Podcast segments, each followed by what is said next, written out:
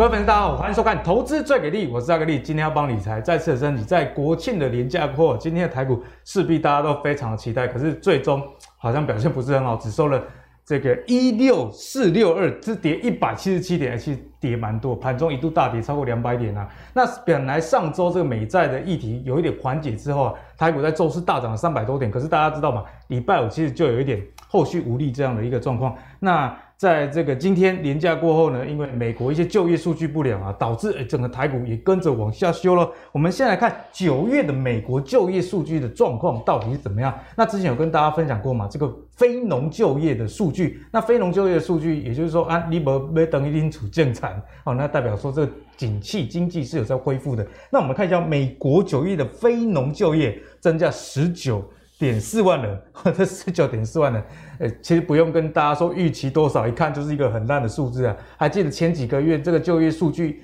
都是八九十万以上的吗？好，那我们来看一下，原本预期是多少？原本预期非农就业九月应该要新增五十万人，所以啊，这个十九点四万真的是一个轻苍苍的数据啊。显然，这个疫情跟缺工的问题都造成这个美国就业上的一些压力，也因为这样，所以我们看到这个美股。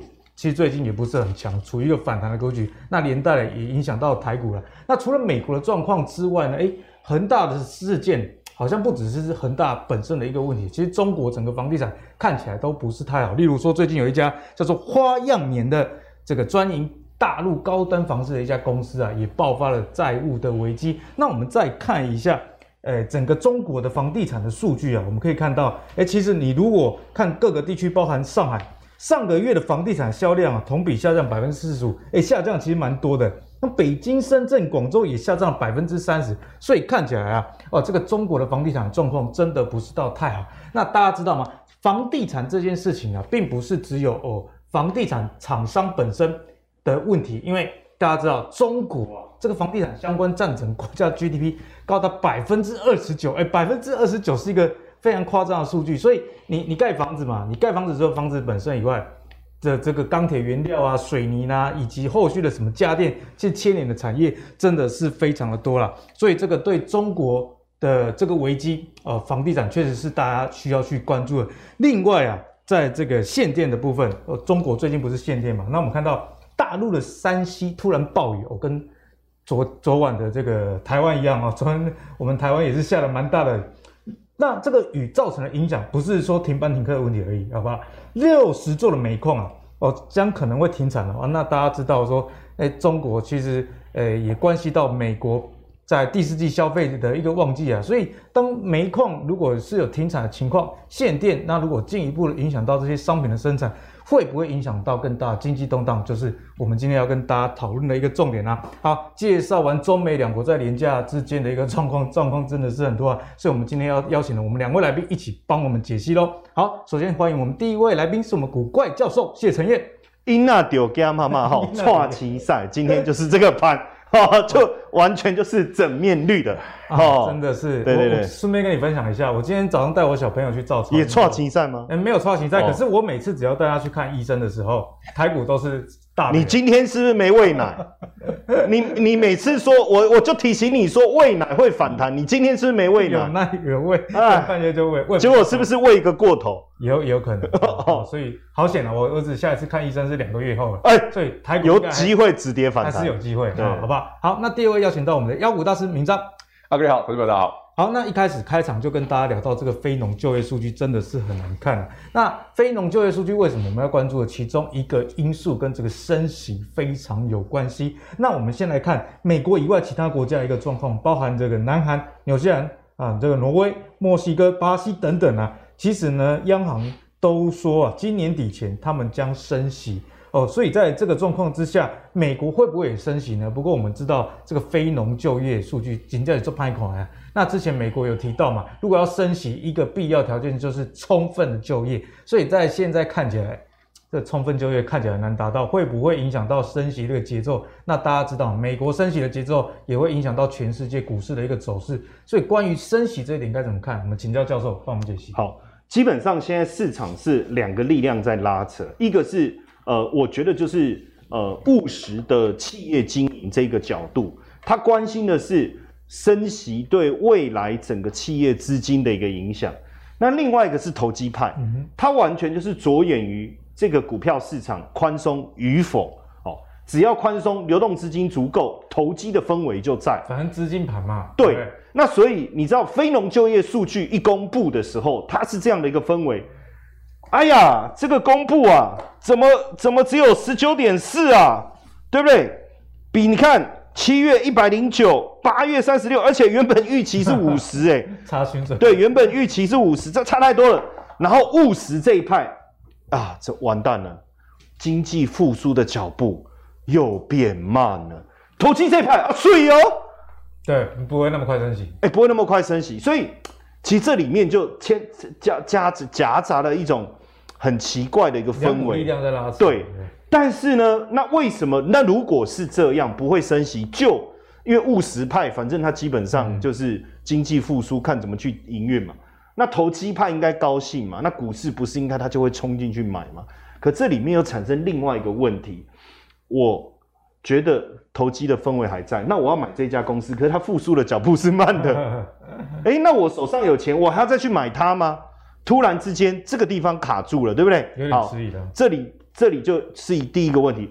第二个问题是，刚才阿格力在讲说，那如果经济复苏的脚步慢，就业的状况没有达到联总会的预期的时候，它升息的脚步应该会缓慢，对不对？不好意思哈，联总会主席鲍尔讲了一句话。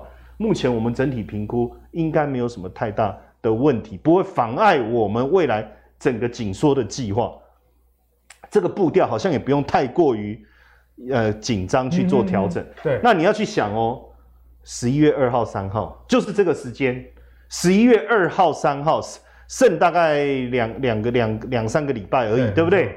那这样子的话，只要确定，本来想说，哎。这个还可以喘一下，嗯、啊，讲你银行几点等啊？啊，够够两点钟，但无啊点铃那响啊，嗨呀，赶快要跳到阳台了，对不对？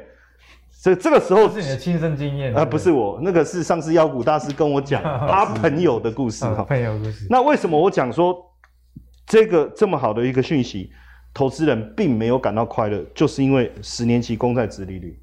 因为是我们一直在节目上教大家，我们我们的节目比较特别的地方，就我们不是只是一直在那里解盘、解盘、解盘、嗯、啊啊，反正涨就喊涨，跌就喊跌，谁不会解？解盘其实有时候没什么意思，没什么啦。对对，重点是什么？重点是我去告诉你它背后真正的原因嘛。解盘就说，你看十年期公债殖利率在涨，我以为，嘿对。但是我要讲的是说，十年期公债殖利率它在反映的是什么？就是利息的变化。所以，如果说十年期公债殖利率在这个讯息出来以后还在继续涨，表示它已经不 care 你这个非农就业的情况了。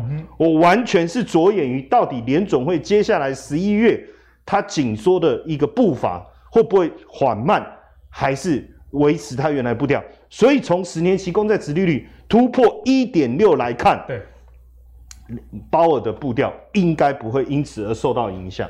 这当中有一个非常重要的关键，这个关键是什么？就是油价。啊，油价，油价一直在上涨。哇，那油价涨哦，我我跟你讲，所有的东西都是一体两面。当我油价上涨，我一定会推动推动通膨，这件事绝对避免不了。这个我们也大家想也知道，嗯、要要这个也不用我们讲，我也不用再去解释了嘛，对不对？你光塑化原料什么都开始涨了。最近有一种感觉就是。我发现我以我以前出门带铜板就可以了，现在铜板是解决不了事情哎，有那种一瞬间恍如隔世啊，有啊，还是铜板，哎，是那个银色变金色的，一支猪血糕四十块钱，我就在想说，哎，我我没有这个印象，我也觉得以前好像二十块就可以搞定，现在东西真的越来越贵，真的东西越来越贵。我昨天吃一个这个麻油面线干的，五十块，没有料的哦，就就是你会发现那种生活压力开始慢慢变大了，对不对？好，那。这是一件事情，那另外一件事情，另外一件事情就是，那请问一下，油价涨了，所有物价都涨，企业经营压力又变大了，所以这里面对联总会来讲，它一个很大的痛苦是什么？油价一直涨，物价一直涨，我不可能不升息啦。对啊，被被牵着鼻子走。对，可是我知道我这个刀子一下去，你一定会痛的哇哇叫，但是插第一刀你会痛。插第二刀就没什么感觉，就像周星 啊啊，对不起，我把这啊这就这种痛苦的程度会慢慢会啊、慢慢降低。所以刚才我讲为什么十年期公债殖率还上来，就是这个油价的部分，这个这个已经变成是一个非常重要的，嗯、而且看到这个台塑四宝最近的获利就知道说，对啊对啊，而且我要跟各位讲哦，这个这个农粮粮这个全球粮价更可怕的事情是哦，因为我算是。呃，农农农农产品的专家，哦，大家可能不知道，你怎么那么多专家？因为我都吃土嘛。哦，空假头。那因为吃土吃久了，对农作物自然就熟悉。好，久病成良医了。对，其实我要跟大家讲哦，其实农产品一般的的起涨点落在十一月到一月。十，因为它它它高价是在什么时候？是在六六七月这个时候。嗯然后它价格就会开始逐步下，每年都这样，各位可以自己去看。然后呢，掉掉掉掉掉掉掉，跌跌多跌少，但是大概到十一月、十二月、一月这个时候，因为天气冷，没有农产品的产出嘛，那所以库存会消耗的特别快、嗯、哦。然后，然后慢慢慢慢，那那等到下一次价格又开始恢复的时候，就是要到隔年的三四月。可是很奇怪，今年的。这个粮价跟你讲的不一样啊，提早提早提早发动，这个背后已经代表了市场的供需状况已经开始变化了。嗯哼，那提早发动，这背后代表了一个很重要因素，就是我刚才讲的农产品的一个问题。所以这些因素影响起来，导致了一个我们蛮担心的，就是消费者的信心呢。你知道花钱是这样嘛？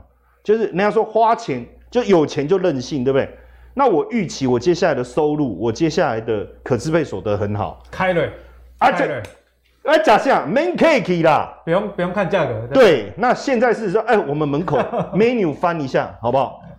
品味一下，没有 FaceTime 聊一下就可以，哎就可以了哦。不要约吃饭，还约什么啊？劳民伤财。疫情疫情。可是你看哦，真的就我之前疫情回来的时候，疫情不是疫情回来，疫情缓解的时候。消费者信心是不是大幅度增加？几乎要回到疫情前，对不对？可是现在的消费者信心突然之间掉下去，所以我觉得这个部分有影响，大家还是要注意啦。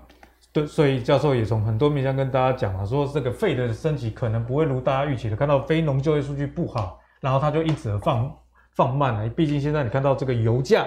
啊，这个农粮的价格都大幅的一个攀升啊。好，那循序的这个议题，我们继续跟教授请教，就是不管这个通膨的压力多大或多小，是不是升息这件事，不管升或不升，对股票的影响都是不好的。其实我我我觉得这里面哈有有，因为我我我都会画这个哦上，其实上面的线很多，好像很复杂，可是其实也不会，为什么呢？跟大家讲解一下。对，因为我我最其实大家讲这个图是道琼。道琼吼，刀刀琼斯，那为什么我我先看刀琼斯哈？因为刀琼斯照道理在这一波股整个股市，假设升息的话，大型股的抵抗力应该是最好的，嗯哼，对不对？因为第一个他手上资金充裕，再来他跟银行团要谈这个利息，坦白讲也比较好谈，而而且而且他有很容易，他就可以在再做一些增资啊，搞一些钱来，对不对？好。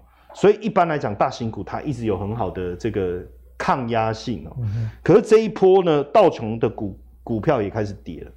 那跌了以后呢，其实我就在观察，比如说这个是上一次在五月份当时的一个很长的上影线，所以我会先把这个位置视为多方的一个防守点。后来很快就过就破了，但其实也还也不是这么翻空。但是呢，你看哦，这这是。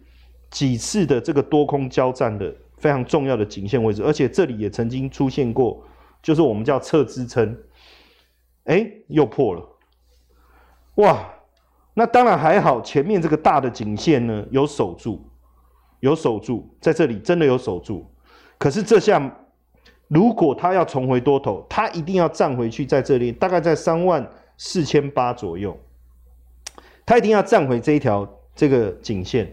一定要站回去，嗯、可是很妙，就是我都教大家说，你要去观察这一条这一条颈线的位置。那果然它反弹到这边，你知道吗？整个一冲上去，那个压力直接灌下来啊！这个不叫醍醐灌顶，哦，这个叫当头棒喝，当头棒喝，直接打下去，你知道吗？就停停了，然后就卡在卡住了。所以接下来我我就觉得这一段路就会比较难走一点。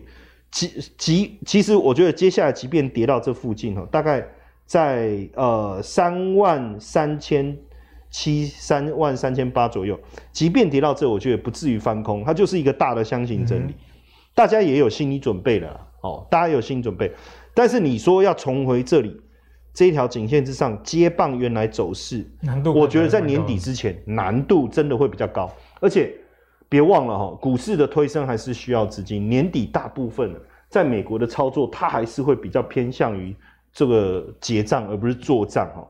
那因为大家都说升息对科技股的影响一定是比较大的，对，好，尤其是现阶段限电的部分，也确实供应链的一个断裂的一个问题，缺长长短料的一个问题，对整个科技股一定有影响。纳斯达克科技指数在这一波也确实下跌，而且很一样的，就是我帮各位画两条颈线哦，这一条颈线是前面低点守住的地方，所以跌破这里以后就冲上来，当然包含了半年线，这里有一条二半年线，它是双重保护，好，那也就反弹了，对不对？可是问题是前面的这个整理区的这个上缘，就形成一个压力了，对对。那很妙的是，一般来讲股市是这样哦，就是说。突，你如果真的有心要表态，你要站回去原来这个压力，对不对？他如果站回到这里来，就这个多头就回来了。嗯，可是他一样上影线。我觉得最麻烦的是这样，我对你很好 哦，我气盖山河，好，就这个气有所有所呃，对对，就就没有没有办法就顺，然后麻烦的是隔天又一个黑 K 又又下来，我觉得这种气势。没有办法顺的时候啊，其实也代表了，就是说，这个有时候你知道我，我我我以前很喜我我都会跑去那个那个潜水，你知道那个要上来的时候快没气了，气瓶快没气，你就要上来，然后就把那个拿上，啊，可是换气不顺啊，就脚也没力了，我 踢退啊，有没有？然后来没有把它打上，啪，那个海水一吞呐、啊，又下去，哎，那个会很紧张哎，觉得自己快挂了，那种很慌哎，可是其实。才发现，哎，我已经站在沙滩上，底下已经有沙了。其实我觉得现在投资人的这种心情啊，大概是这样，就是你呛到了，你你会觉得很紧张，可是你忘了，其实你已经到岸边了，你脚已经踩在沙地上，不用那么慌。但是那个情绪也不是一下子，我我讲啊，就是啊，你你好像就哦哦，OK，没事就站起来，因为毕竟浪还是来来去去嘛。对，这时候你要稳下来，哦，你还是要稳下来。所以我觉得现在。的氛围是这样，对。那教授跟我们做一个全盘解析之后，我们来看一下台股最近法人的动向是如何。哦，那我们看一下哦，在台股的法人里面，特别帮大家留意到投信啊，哎，其实是比较不合群的。为什么？因为呈现连八买这样的一个状态，不管是台股涨或者是跌，其实投信都是站在买方，所以现在已经连八买。那大家其实也很期待所谓的投信做账的一个行情啊。那关于这一点该怎么看？我们就请我们妖股大师明章帮我们做一个解析。好，那聊这个之前哦，来跟他聊个最近发生的一个小故事，就是最近有个客户问我，哎、欸，老师老师，你最近又快又 短，我我我我快跟短怎么知道？不是 又快又短，操作操作，哦、我们讲的是操作，你不要把晚上闺房的东西拿到节目上来讲，讲这个的，听收视率不是这样的，就是觉得我刚好嘛，操作上是这样，哦、要快一点，要短一点哦，因为不要觉得这个。为什么会这样操作？因为之前我们都会推荐一些诶适合大家长期投资的好标的，可是我们这一次反而讲说要要快一点、短一点。台北股市最近不是只有投资朋友你会这种想法，连法人都这么干，动作超快，而且很频繁，一进进没两天就出了。我姐给大家看一个东西哦，你就看加权指数就好，你就会发现很有趣哦。加权指数哈，今天这个还没放进去，这是到上周五哈。你有没有注意到台北股市加权指数有一个很大的问题？我们大家本来想说，哎。两只脚就碎啊，有教力来供了，两只脚就碎啊，啊那淡薄有点掰咖的意味。你再回头对一下哈，投信跟外资最近的操作也这样子哦。他锁定的股票近没两天、三天、一个礼拜之内，他出掉了，就这么快。所以不是只有我们这样做，而是所有的法人都是又快又短。那为什么会这样子？就像刚刚教授他们讲的，大家会担心的。局势太不明朗，我不确定通膨这个问题会影响有多大嘛？我不确定中国大陆的限电问题影响有多深远嘛？是现最近，还是这个月也是，还是到年底，还是以后都常态了？这就是个问题啊！甚至大家现在担心说，哎，那会不会我们现在要赶时赶那个 Christmas 这个？那我没有电，我怎么生产？我我去哪我去哪里找？所以你看台北股市加权指数哦，我我现在我最近这两天我特别担心一件事哦。照理说我们这一根呢观众朋友可以去看哦，它反弹起来哦，要一次上。一次往一次就要往一万七哦，你不要中间这样多又闷晃啊晃抖啊抖的，可很很显然不是啊。今天我们现在录影当然星期二，今天跌了快两百点。那你今天如果再拉一根黑 K 下去，那我们担心的事情就出现了，也就是市场最近担心为什么市场做的最近很短线操作。你已经两只脚了，你不应该再去测第三次啊。你有一根黑 K，就是那我要再去测前低吗？对不对？你加今天星期二的黑 K 是要去测前低吗？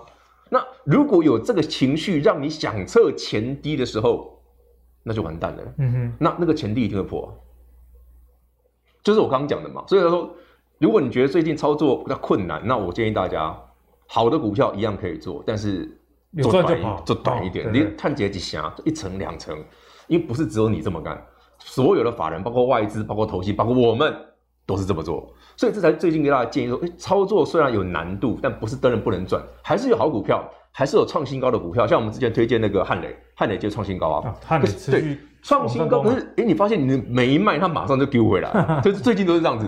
诶，K 起来，诶，一百零几涨到现在一百三，诶，不错诶，那一个礼拜它已经涨了快三成嘞，两成多嘞。那你不卖嘞，马上推吐回来。所以说，这就是最近的操作，你会觉得困难。有好股票没有错，但是你依旧需要来回做价差，因为毕竟加权指数跟国际的形势条件，其实这些问题大家都知道，一定有利空在，才会变成这样子。不然好的股票，我们之前哎、欸，去年到现在，很多股票都是大家很习惯，哇，我买了就赚了，我就摆着做一个长的波段，赚现在没有，现在就是又快又短。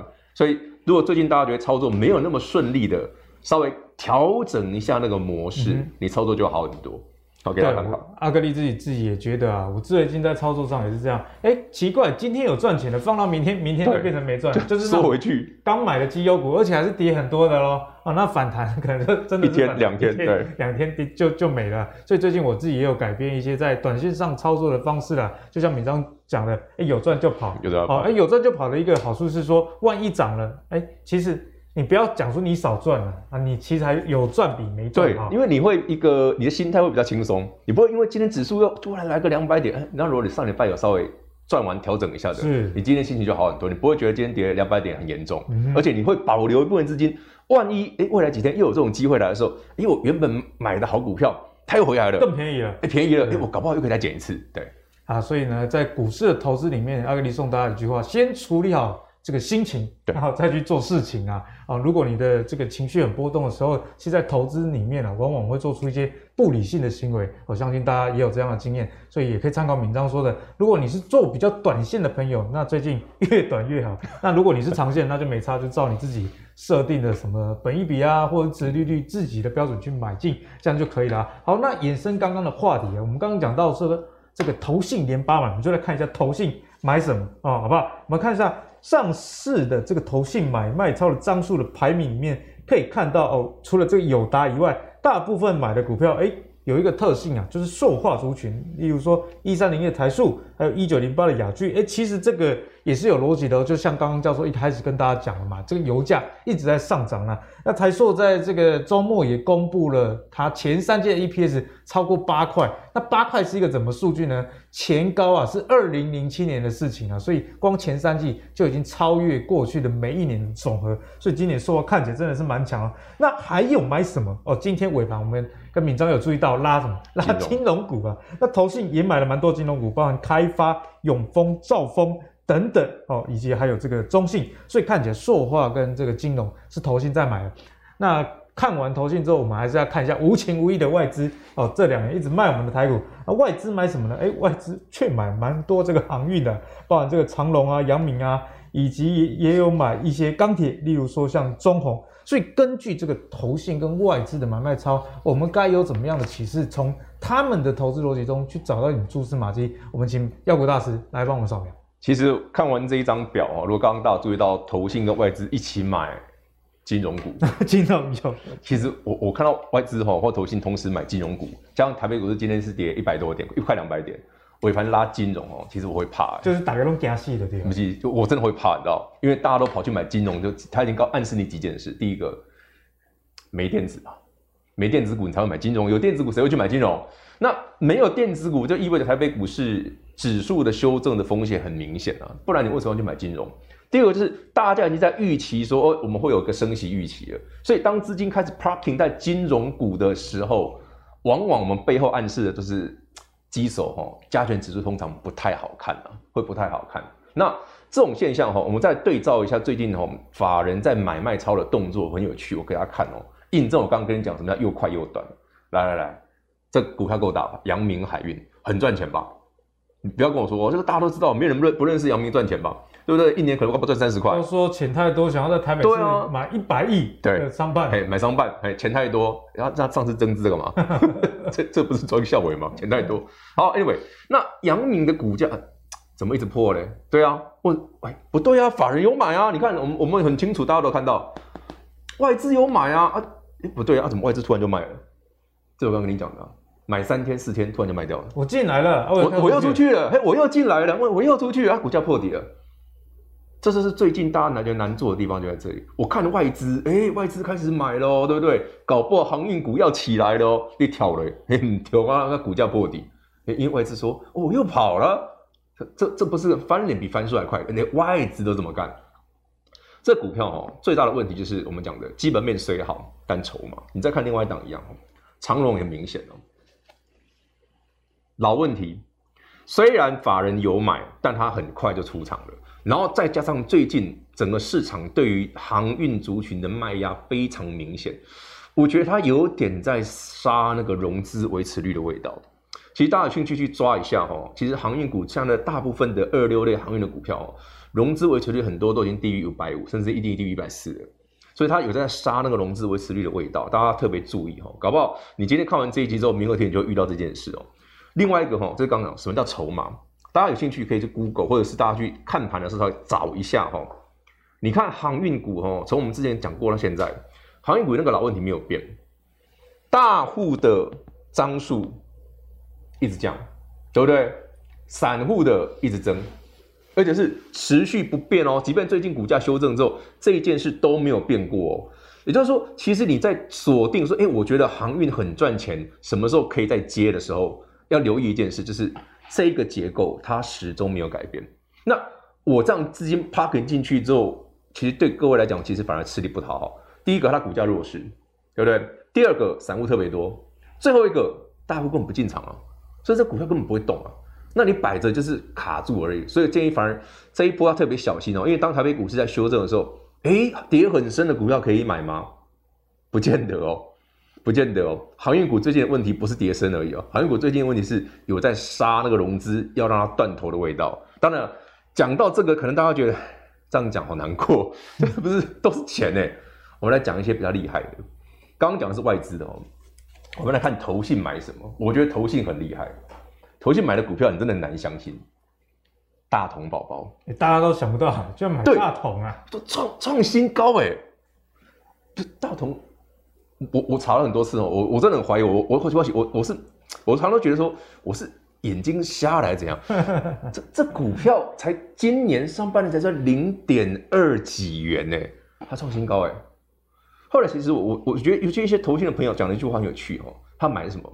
买对公司未来的前景，他买新的董事长。去年大同不是改改改组之后，他不是有新任董事长吗？我最近其实听过蛮多法人其实蛮认同的新的董事长。哦，当然可能因为它有人脉或什么的，但我觉得它股价确实很明显比台北股市绝大部分的股票强很多，所以万一未来这股票有机会的时候，大家可以参考一下。这投信锁大同蛮有趣的，而且大同还没有赚钱哦，才赚零点二几吧，今年上半年一年赚不太快，这股价一直涨。在另外一档是是投信买的，蛮有趣的，所以说这一波投信买的话其实蛮强的哦。雅聚用喷的，我们在节目上讲过很多次，嗯、台剧、雅聚你。大的就看南亚台塑，小的就台剧雅剧，哎，真的非常强，用喷的。那这，但是我我我现在会有点担心，就是万一台北股市在指数在震荡的时候，哈，这个容易被人家突然获利了结。所以大家看完节目不要说哦，今天看完马上去追哦，因为要追啊，这这单零工就顾了哈。这一个股票我们在这个节目上起码讲了快一个月，所以大家操作的时候就是哎有好标的，你可以把它记录起来，好，投资本可以把它记录起来，但是你不要用追的，好，尤其最近指数的那反复频繁的震荡会让你操作难度增加。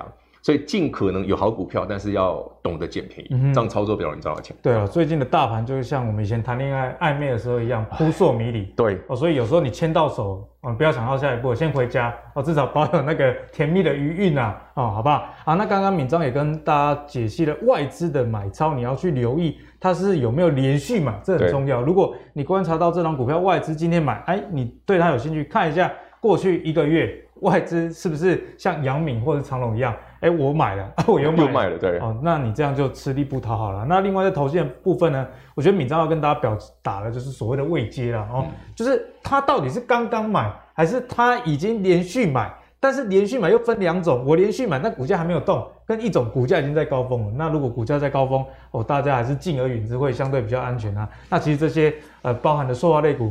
我们妖股大师跟我们教授在前几集就已经跟大家呼吁过了哦。那阿格力也跟大家信心喊话一下啦，那就是说，哎，最近我们观察到我们收视率腰斩，两位过去可能一集两万，那现在剩一万，都是你的看家宝不拿出来。哎呀，看家宝，闵漳每集看家宝都有拿出来。哦，就是这个市场似乎氛围影响到大家的收看啊。那我觉得，其实，在股市下跌的时候，反而是最该做功课的时候。所谓患难见真情嘛。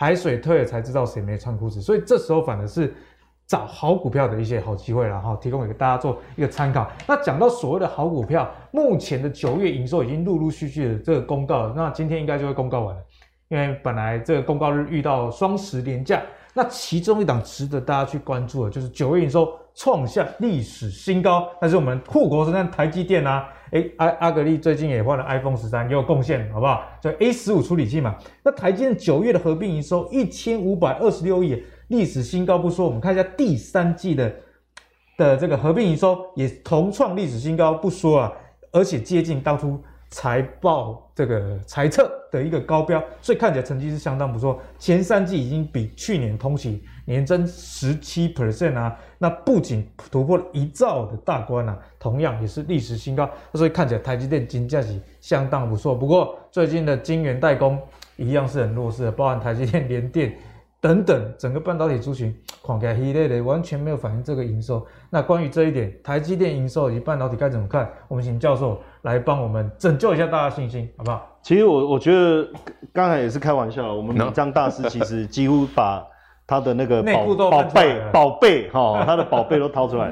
但我觉得市场是这样哦，你你在六千亿的时候啊，会不会整个收视率其实是我的问题、嗯、啊？看我应该要自知，对不对？哈，没有，其实我们收视率跟跟成交量有一点正对，其实是这样哦，就是说六千亿的时候，你假设点击是六万，两千亿其实可能会比两万还低。嗯哼，因为投资人是这样，就是说市场很好的时候，他看什么都爽，过度嗨，哇，很嗨，看节目哦，这好球哦，这没办。教授幽默、哦，对，然后可是跌的时候，光看到这个脸都想吐哎，该公会为，对啊，干干干嘛上转呢？这个跟我们已经无关了，就是这个。但是我要跟大家讲，就是说我我在呃资本市场二十几年了，好，真的是蛮久。很多人说看不出来，但还破产过，对，对，那很多人以为是三十几年。好，其实我要跟大家讲，这过程中大家目前所经历的心情。我都经历过。对，我们教授真的很厉害，破产之后重新站起来，所以大风大浪都看过。其实就是说，你一开始赚很多，你很嗨，你什么都想接触，到后来你大赔后，你看了什么都讨厌。可是我觉得这个时候啊，大家更要认真去思考，就是说，呃，你不能再把投资这件事想得一个很美好，去年赚一百，那那表呃今年就可以变一百五，然后明年就变两百，绝对不是这个逻辑。退休。那反而这个时候，我觉得静下心来学习。像那时候，我我那一年读了大概两百多本书。你说你在你最低潮的时候，低潮的时候，我发现要静下心来，反而更要认真的去找到一些好的节目。两百本不简单，不简单。我还有书单呢。然后呃，所以现在很多人写书，我大概翻一下，我大概知道它的内容 哦是抄哪里。所以其实我我我觉得就是说，现在这个过程，因为我觉得像我们的节目，它不是一个解盘的节目。当然，盘的部分我们会顺便跟大家带，但是其中有一个很重要的，我觉得是一个学习的过程。嗯哼，所以大家千万不要觉得说啊，反正现在都博博探级跨界博被创起来，其实不是，它就是在这里一直在帮你奠基那个蹲马步了。那当然回来讲台积电，我这样鼓励大家一下啊，不要因此而垂头丧气。那那因为呃，所以今天我们都穿蓝色，就是帮大家 哦哦，就蓝色就是可以补充一下那个。是海军蓝，准备哦，海军蓝对。那我跟大家讲一下台积电为什么这么重要，其实有两个原因，第一个叫躲，第二个叫 hold。现在投资市场的氛围是这样，妖股大师，你觉得台股未来会不会涨？金马狂就未来会啊，一定会嘛，对不对？要时间嘛，没有人会喊不好，嗯、为什么？因为如果假设我喊会涨，真的跌了没关系，反正大家都喊涨，跌大家都赔，有什么关系？可是如果真的涨了，我喊跌。哇，众矢之的耶，啊、对不对？当然我，我我我也不是我我们当然也不是乱喊多，就是说台股有它的基本面，产业的东西都还是在，嗯、只是说年底的一些一些一些一些一些现在的一些国际状况变数又多了。对，那所以台积电变成它可以它可以它可以躲，什么意思？就是说，如果国际股市不是那么稳，可是台积电股价其实这段时间是在整理状态。嗯所以我把钱挪到这边，我是不是可以躲一下？对，好，很像避风港的概念。好，这是第一个叫躲。第二个是什么呢？很多的科技基金、五 G 啦，各种这种所谓科技主题的这种 ETF 也好，基金也好，其实也 hold 了买了很多台积电。所以台积电它是 hold 在手上的，嗯哼，所以它会影响到它的绩效。所以不论从躲的角度还是 hold 的角度来讲。大家都必须关心台积电接下来发展，原因在这里。好，原因在我把它讲。很多 ETF 最大持股也是台积电。对，没错。那因为最大家担心其实是台积电，大家不是讲那个秘密交出去吗？嗯、那以后它的生意就不用做吗？可是最新的一个讯息，台积电，难道给我们怕 gay 哦？阿林刚刚你搞弄动作很受嘎子。对啊，我都没在反抗哦，我没在救妖股大师哦，九阿格力哦，打开来呛虾哦。对不对？像以前我们念书的时候也是这样，被打到后面，哇，再带一群人去把。老狼。哎，当然这不不是不好的行为，我只是举例啦。那重点是什么？就是说台积电其实自己也在组成一个一个这个 group，红军联盟。他把星星，你知道我们以前这个，我记得是妖股大师特别提过，就是载板，你把晶片放在上面，然后你要封起来嘛，然后缺了这个东西，你要封。no 损，对不对？所以他为什么要找星星？他找日本这个叫什么？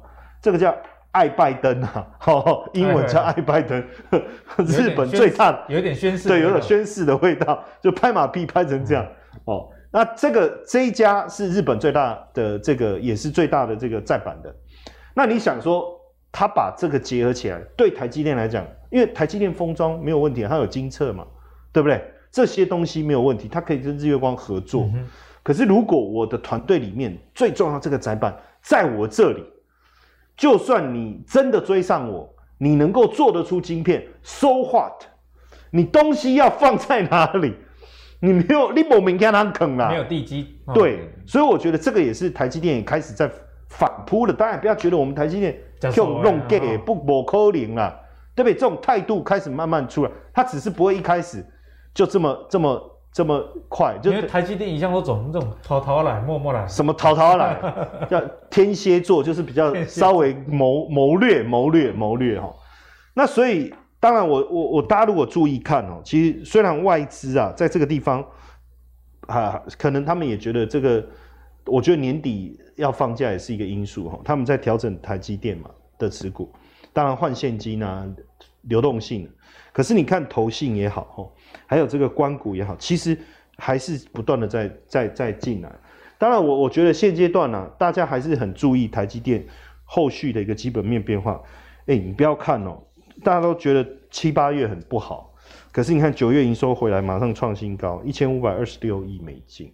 现在的关键几个关键，我跟大家特别强调，第三季开始涨价，对不对？那涨价以后。重复下单的问题，如果能够有效解决，照道理它的毛利率应该能够上来。只要你过五十，我觉得大家就不担心，信心就会回来，信心就会回来。然后，哎、欸，高哎、欸、高盛估说可以赚五点九七，那那几乎是接近六块。那如果六块这个能够维持是二十四块，一年呢，那就比原来的二十二又再、哦、再成长一层了。那这就是一个稳健的脚步。所以我觉得接下来台积电法说，大家特别留意，如果说比比法人整体预估的再好一点点，躲跟 hold 的钱会进来，嗯哼，那对台盘势还是有支撑的效果啦。对对，那教授就用比较宏观的角度跟大家讲。那其其实我觉得台积电大家知道它的产业角色，不过比较忽略，也比较没有去了解，是教授讲的这一块了。它是这个各大基金，包括我们政府，哎，那退退休金什么都压在上面，所以呢，这基本上提供一定筹码上的一个稳定性啊。那大家看到说外资在卖台积电，其实哈，虽然看起来卖超的张数很多，不过你用百分比来看还好哦，好不好？那外之前大家不是说什么？台积电是外资的股票吗？哦，那好啦，外资卖，我们国内投信跟政政府基金进去捡哦。那相信台积电还是会相当不错，毕竟这个先进制程的需求越来越大。像我最近买这个 iPhone，发现哎，都缺货。哎，其实如果说真的内资的部分啊，比如说像我们现在发了这么多的 ETF，嗯，对不对？还有基金啊，那关股的钱也真的都能够回来。其实如果说外资的比例在一直降，然后我们把台积电变成真正的内资股也没什么不好啊，你就不用再被内资叫啊多个八给，股利都是这个对啊，筹码也比较稳定。对对对。好，那刚刚教授也提到一个重点啊，其实台积电有一个新的趋势，就是就算你不想要买台积电的人，也因为买了某某 ETF 变相持有台积电，所以台积电的被动买盘，我觉得是大家可以留意的哦。好，那讲完这个晶圆代工之后，同样提半导体的，就是这个设备商。那台积电今年资本支出提高到这个三百亿的美元哦，大家知道说这个数字真的是非常非常夸张，所以设备厂势必是雨露均沾啊。那营收也相当不错，我们来看一下营收的这个数字，包含这个蒙利近七季以来的新高啊，这是第三季的营收。那包含这个凡轩啊，还有这个小米啊等等，其实很多公司都创下单季的历史新高营收，所以看起来金价是相当的不错。不过呢，半导体最近金价是稀稀累的，阿格力自己也有一点这个半导体的设备厂的股票，那业绩也是非常好，但是股价跌可能波段就就跌了超过十 percent 以上了。所以现在是不是一个适合布局的时间？我们请之前啊也有帮我们解析过半导体设备。的妖股大师再来帮我们重新解释一下。好，其实我稍微检查一下我们过去这段时间讲过的半导体设备股哦，业绩都是没问题的，哦，这是真的，而且真的是创新高的比例很高哦，甚至获利能力也是超强。但唯一不强的就是股价，唯一不强的是股价。那这就比较麻烦哦，麻烦在哪里？嗯、其实像教授刚刚讲的哦，你会发现台北股市过去这半个月的时间哦，防守型的股票反而表现得比较强势，都不知道大家有没有注意到哦，一个。比方说，我们刚刚讲金融股，哎，金融股是很强的，像外资啊，他们买的买的金融股比例很高哦。另外一个就是台积电这一波股价其实也 hold 得很好，它也没有什么杀到。可是那你就那这那这那那到底卖的什么股票？也就是说，其实资金在往一个比较防守的方向去布局。就是我知道台积电很好，我知道半导体很好，但我只买台积电，我反而在它下面的这些好公司、很赚钱的公司，最近市场反而不太青睐。这就很奇特哦，就变成说我这些股票，哎，半导体设备没营收档档创新高，对不对？甚至获利能力爆冲，股票都不 OK，那不是股价的问题，那不那不是股票本身的问题，那可能是近期投资氛围的问题。唯独有一档哦，我们在节目上介绍过，有一档是也是半导体设备相关的股票有比较强，这一档不知道大家记不记得？观众朋友如果记得的话，可以看一下哦。宏康，上次聊过，哎。真的整理完之后，它来了一段，哎，跟别的设备厂就不一样，不一样，很明显它比较强。但是哈，我会建议大家最近在选股的时候留意哈，还是要做短一点，还是要做短一点，因为这一波哈强势的股票哈，就在我们节目上讲过，像汉磊很强，智原很强，创新高，閎康很强，但是这些强的股票都需要来回做价差，不然你就是哎，我知道基本面很好，哎，我知道法人在买，可是他们的买买超的那种持续的那个。幅度不够，连法人都做很短，所以像今天节目上介绍像閎康这样的好公司，诶，之前聊过这一波上去，各位如果真的有买到有赚到的朋友，要记得卖它，要记得卖它，因为最近的操作哦很明显，包括我们刚刚讲哦，基本面很好的半导体设备，它依旧很好，而且不会只有今年好，它可能连明年都很好，因为整个市场哦对于半导体设备的需求非常的大，大家都要盖新厂啊，那你看嘛，美国也在拼它整个半导体的整个制程要往上。那想要跟台积电拼拼代工，可是这些事情真正最受惠的一定是设备厂。只是这些营收营运的利多，在最近的股价大部分都没有反映到。那换言之，就是它不是没有，而是最近的市场氛围让大家有点忽略这一块。所以大家如果有兴趣，这些股票先把它记上去。改天真的哎，台北股市包括全球股市的半导体哎开始热络了，那些股票一定很不错，我给大家参考。只是最近还是那句话，要做短一点，要做短一点。好，因为最近的法人的操作也都是如此，很快进场赚了，没几天就跑了。那投资朋友如果注意到，其实这些股票你也可以这样做，你反而容易赚得到钱。好，给大家参考。好，那刚刚敏章讲到这个第三代半导体的设备厂，那我们还是要来提一下第三代半导体的本尊啊。像之前有介绍过这个汉美，对，哎，当时候印象很深刻。敏章跟大家说，啊，你满矿在高培我探紧，你要知道它是汉民集团的。对，啊，汉民集团如果呃现在才看到的朋友，帮大家复习一下。因公司啊，这间有一间叫汉维科，科哦，嗯、超级高的一个价钱卖给艾斯摩尔啊。所以，如果我们现在来看一下这个第三代半导体，包含这个汉磊会不会续强，以及这个族群里面还有没有一些值得大家去布局的？好，那我觉得哈，大家如果有点不太记得我讲过的故事哈，其实汉民集团哦是一个业界，如果你在竹科的朋友，或者是你是这相关产业的哦，你对汉民集团一定很厉害。你这个印象很深刻，是因为台湾真的很少有一个公司可以养出一只金鸡，然后卖掉世界级的，世界级的，而且不是那种一般的哇，那个股价很没有，人家是真的帮艾斯摩尔代工这方面，最后直接卖给艾斯摩尔。所以你看，大家那时候很多媒体估计哦，汉民集团哦，单单整个汉维科就赚超过五百亿。天哪，五百亿，五百亿，天文数字。对，就就一个汉维科，他就赚五百亿，因为他们当初持股成本很低嘛。所以市场一直在想说，哎、那汉民集团的下一个目标是什么？这件事在市场上已经讲很多年，就他们在做第三代半导体。所以台湾整个第三代最近很火红。其实早在五六年前，汉民集团就切入这个你快十年有了。它只有两档股票，一个叫汉磊，一个叫嘉晶，就这两档而已。那我们来看一下汉磊是不是如我们所讲的？虽然之前有人留言说。这个龙博探几的空隙，可人家股价涨这样，在台北股市，对不对？最近有点电子股疲弱的状况下，都会觉得这股票不好走。可是不合群哈。对，可是我讲过，我们就买这种不合群的，锁定这种股票，你就很好做啊。而且你看哦，它猛的地方是，它每次一个修正，对不对？它的反弹都来得非常快，而且还创新高。也就是说，虽然近期市场包括法人都做了短线，但是不代表他们不认同好股票，他们依旧认同啊。只是他可能会，嗯，我担心指数的震荡，我做它对啊那样。大家继续看汉磊这股票哦，我上次诶上一集有跟他聊过，我说它的月营收大家可以特别留意哦，后面应该数据都蛮漂亮的。主要是因为真正它开始获利的能量会在今年的第四季到明年才会出现。所以你看前面有人说，诶从几十块涨到一百多，这炒作吧，这才才赚零点几元。No，很多的法人是认同这个产业的未来性。那有没有类似的哦？你看到汉磊，你第一个想到的会是谁？你一定先看嘉金，三零一六的嘉金，汉磊好，嘉金不可能不好，只是说很明显从股价的角度，汉磊的强度远胜过三零一六的嘉金，就差在这里，因为汉磊的创新高，嘉金没。那汉磊怎么做？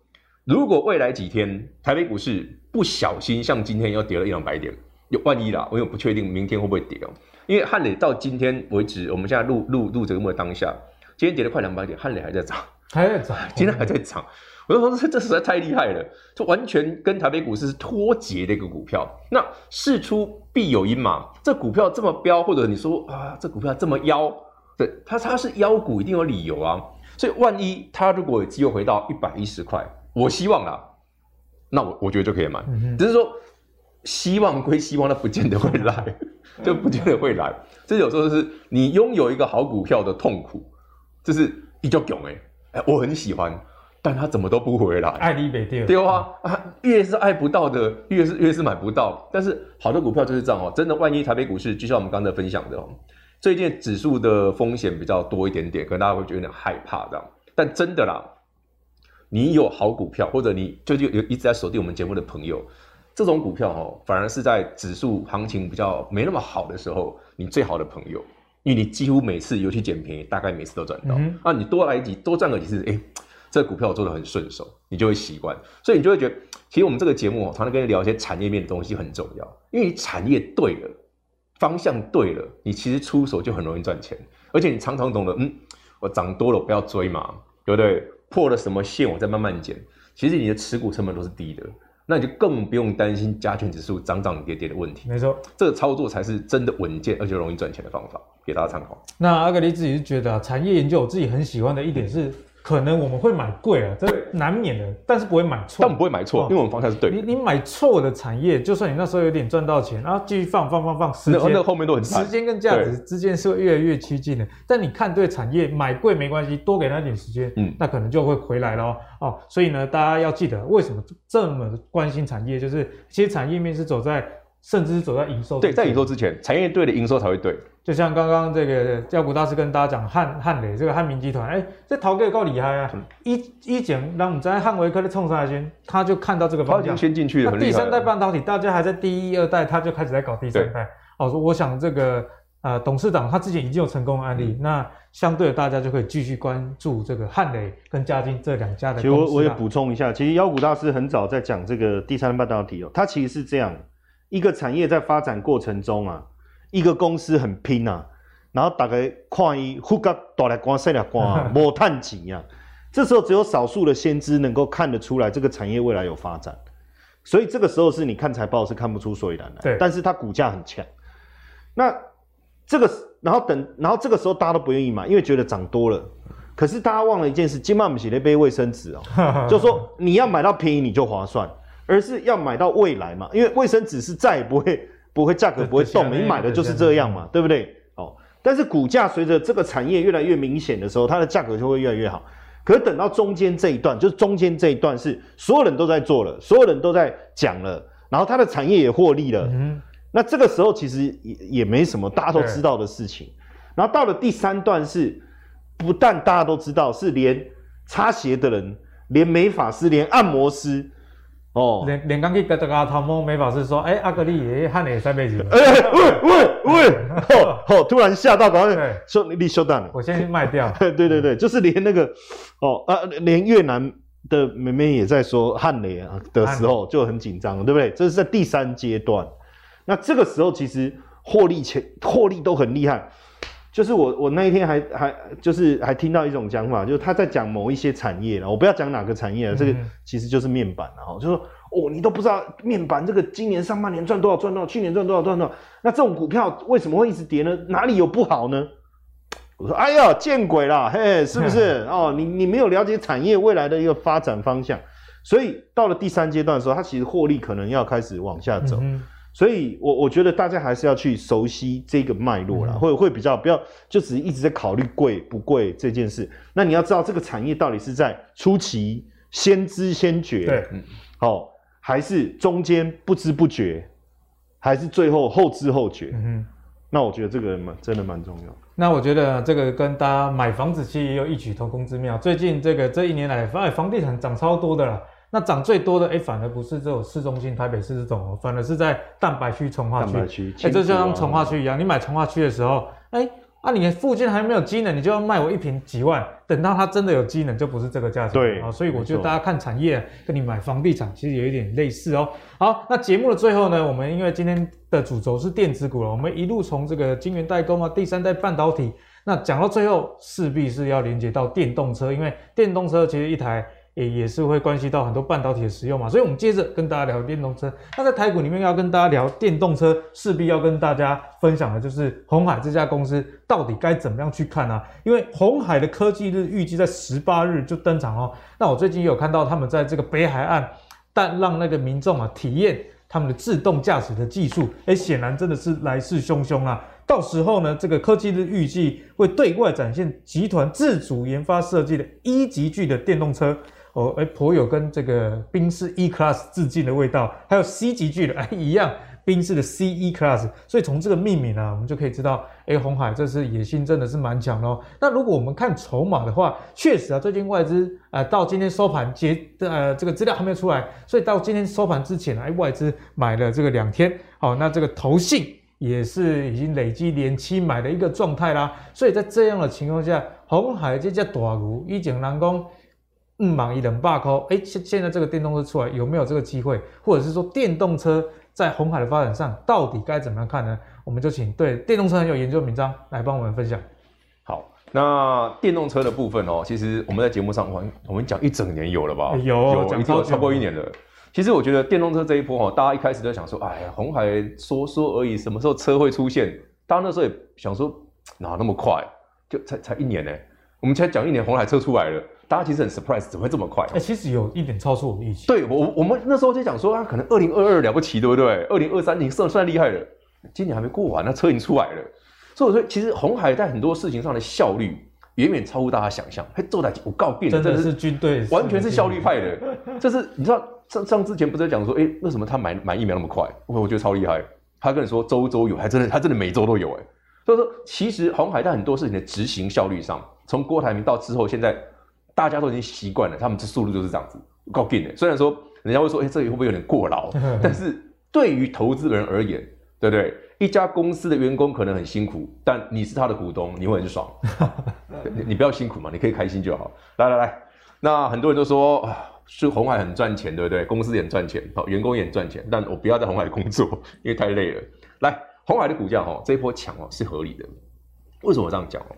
大家仔细想想哦，其实整个电动车哈，台北股市有这么多相关的股票，讲这么久了，但唯独红海的股价没啥可以丢。其实你看其他相关电动车题材股票，很多都涨过好几番的，连电池都涨过了。可是唯独哎，阿阿那鸿海都没没可以丢。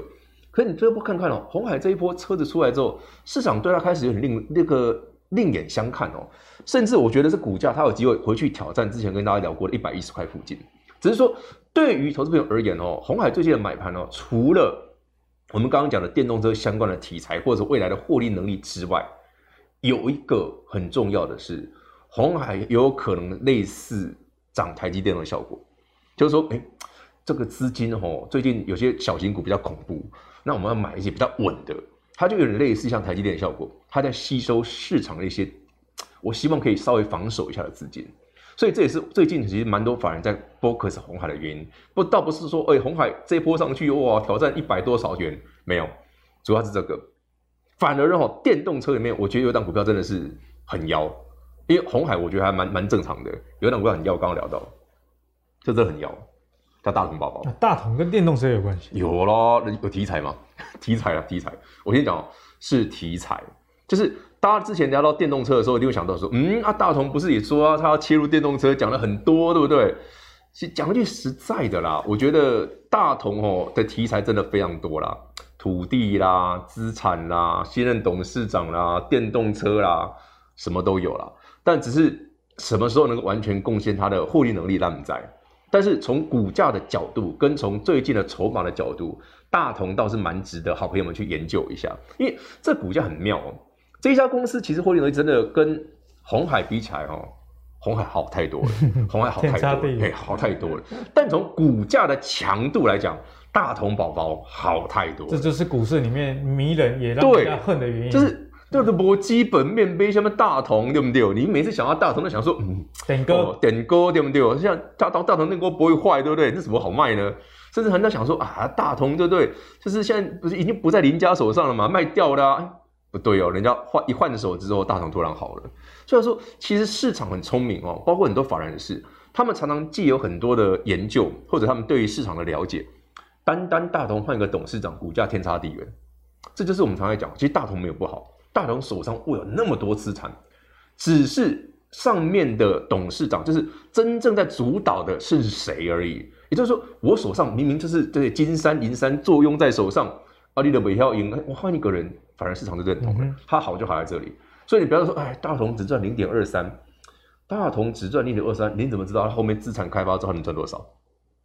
这是我们刚刚教授在讲的，看起来好像嗯，阿的摩摩财报像马龙博什么都没有，但股价会说话，而且它不是小股票，这是一个蛮大型的股票，比较不用担心那种啊那种小型股有时候股价过度剧烈的那种问题。然后那这种标的。也算是跟三七零七汉的有点类似啊，比较不合群的股票，好，给大家做个分享。嗯，好，那今天的节目相信大家都收获满满了。首先要记得一个重点，就是如果你是做短线的朋友，那闵漳就提醒大家，这个有赚就要跑，有赚要跑。毕竟这个盘是真的是比较不安。那因为教授也从一开始就提醒了大家，在总经上的一个风险，包含这个美国就业数据不是很好。那你可能想说，哎，没有充分就业，美国就不会升息。那高撇的资金盘继续玩。但教授也跟你说，这个石油的上涨其实也会逼得这个美国啊，也是跟着升息，不然你。没有办法去抵抗这个通膨，所以呢，总结来说，我们今天后续跟大家介绍半导体、第三代半导体以及电动车，都是值得大家加入这个自选股。那当然，等盘势恢复稳定之后，就是你值得出手的时候啦。好，那今天的节目相信大家收获的都非常多。如果你喜欢阿格力的投资最给力哦，别忘了上 Facebook 跟 YouTube 订阅投资最给力。我们下期再见，拜拜。